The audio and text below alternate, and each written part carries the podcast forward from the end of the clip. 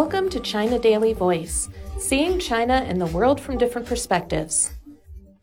Xi's visit before Spring Festival touches hearts. As the Chinese people prepare for family reunions to be held during the upcoming Spring Festival, their most important holiday of the year, President Xi Jinping conveyed messages of good wishes, support, and confidence for the Lunar New Year. The messages were extended to Chinese at home and abroad as Xi, who is also General Secretary of the Communist Party of China Central Committee, made a two day fact finding trip to Tianjin starting on Thursday, during which he surveyed a disaster hit village, a bustling ancient street, and a museum.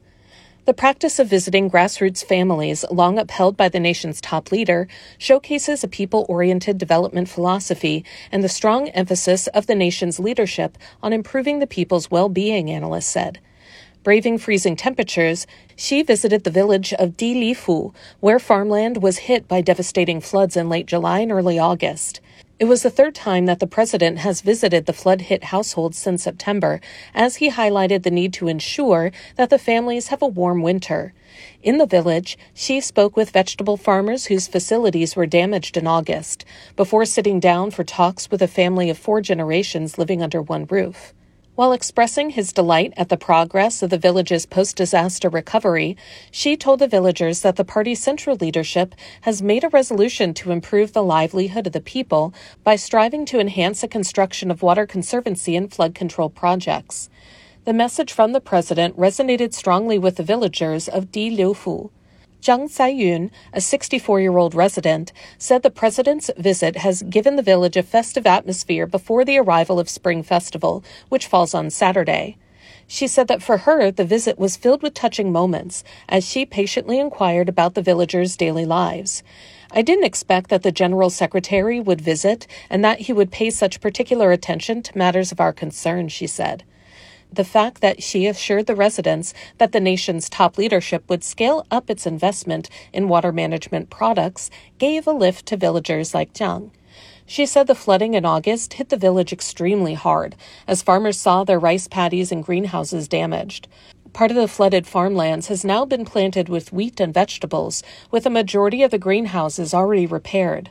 Du Zixi, an entrepreneur who has invested in a tourism program in Di Liufu, said the president not only conveyed warmth to the residents, but also extended confidence to businesses.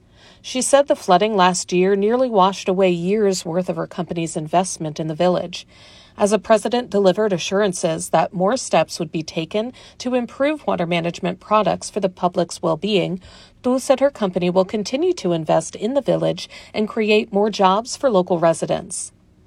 Han Tiang, dean of the School of Marxism at Beijing Foreign Studies University, said that during the trip the president rallied the public to have full confidence for the new year.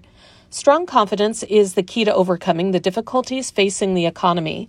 It is also a must for the nation as it navigates through a complex global landscape to secure its second centenary goal, he said. The second centenary goal is to turn China into a modern socialist country that is prosperous, strong, democratic, culturally advanced, harmonious, and beautiful by the time the People's Republic of China celebrates its centenary in 2049. Since he was first elected as General Secretary of the CPC Central Committee in November 2012, Xi has made it a regular practice to visit families ahead of the Lunar New Year, especially rural households and groups with difficulties.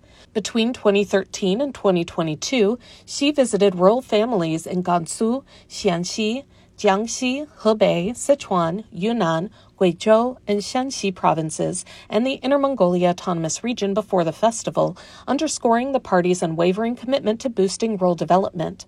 Families that have been affected by natural disasters such as earthquakes and floods are another priority for Xi when choosing the destinations for his trips ahead of the Lunar New Year. In Shanxi, he visited the home of a family that had been hit by floods in 2021 and learned about their living conditions. In 2018, he visited Yingxiu, a township in Wenchuan County of Sichuan Province, which was the epicenter of a major earthquake that killed tens of thousands in 2008. Ma Liang, a professor of public administration at Renmin University of China, said Xi's visits to disaster hit families before Spring Festival showed the strong level of support from the top leadership when families needed it the most. The trip to Tianjin again reflected the president's high regard for people and their well being, he said. It also sent a message to the party and government officials that they must care for the people, make every effort to solve their livelihood issues, and truly put the people at the center during the most important holiday of the year, he said. That's all for today. This is Stephanie, and for more news and analysis, buy the paper. Until next time.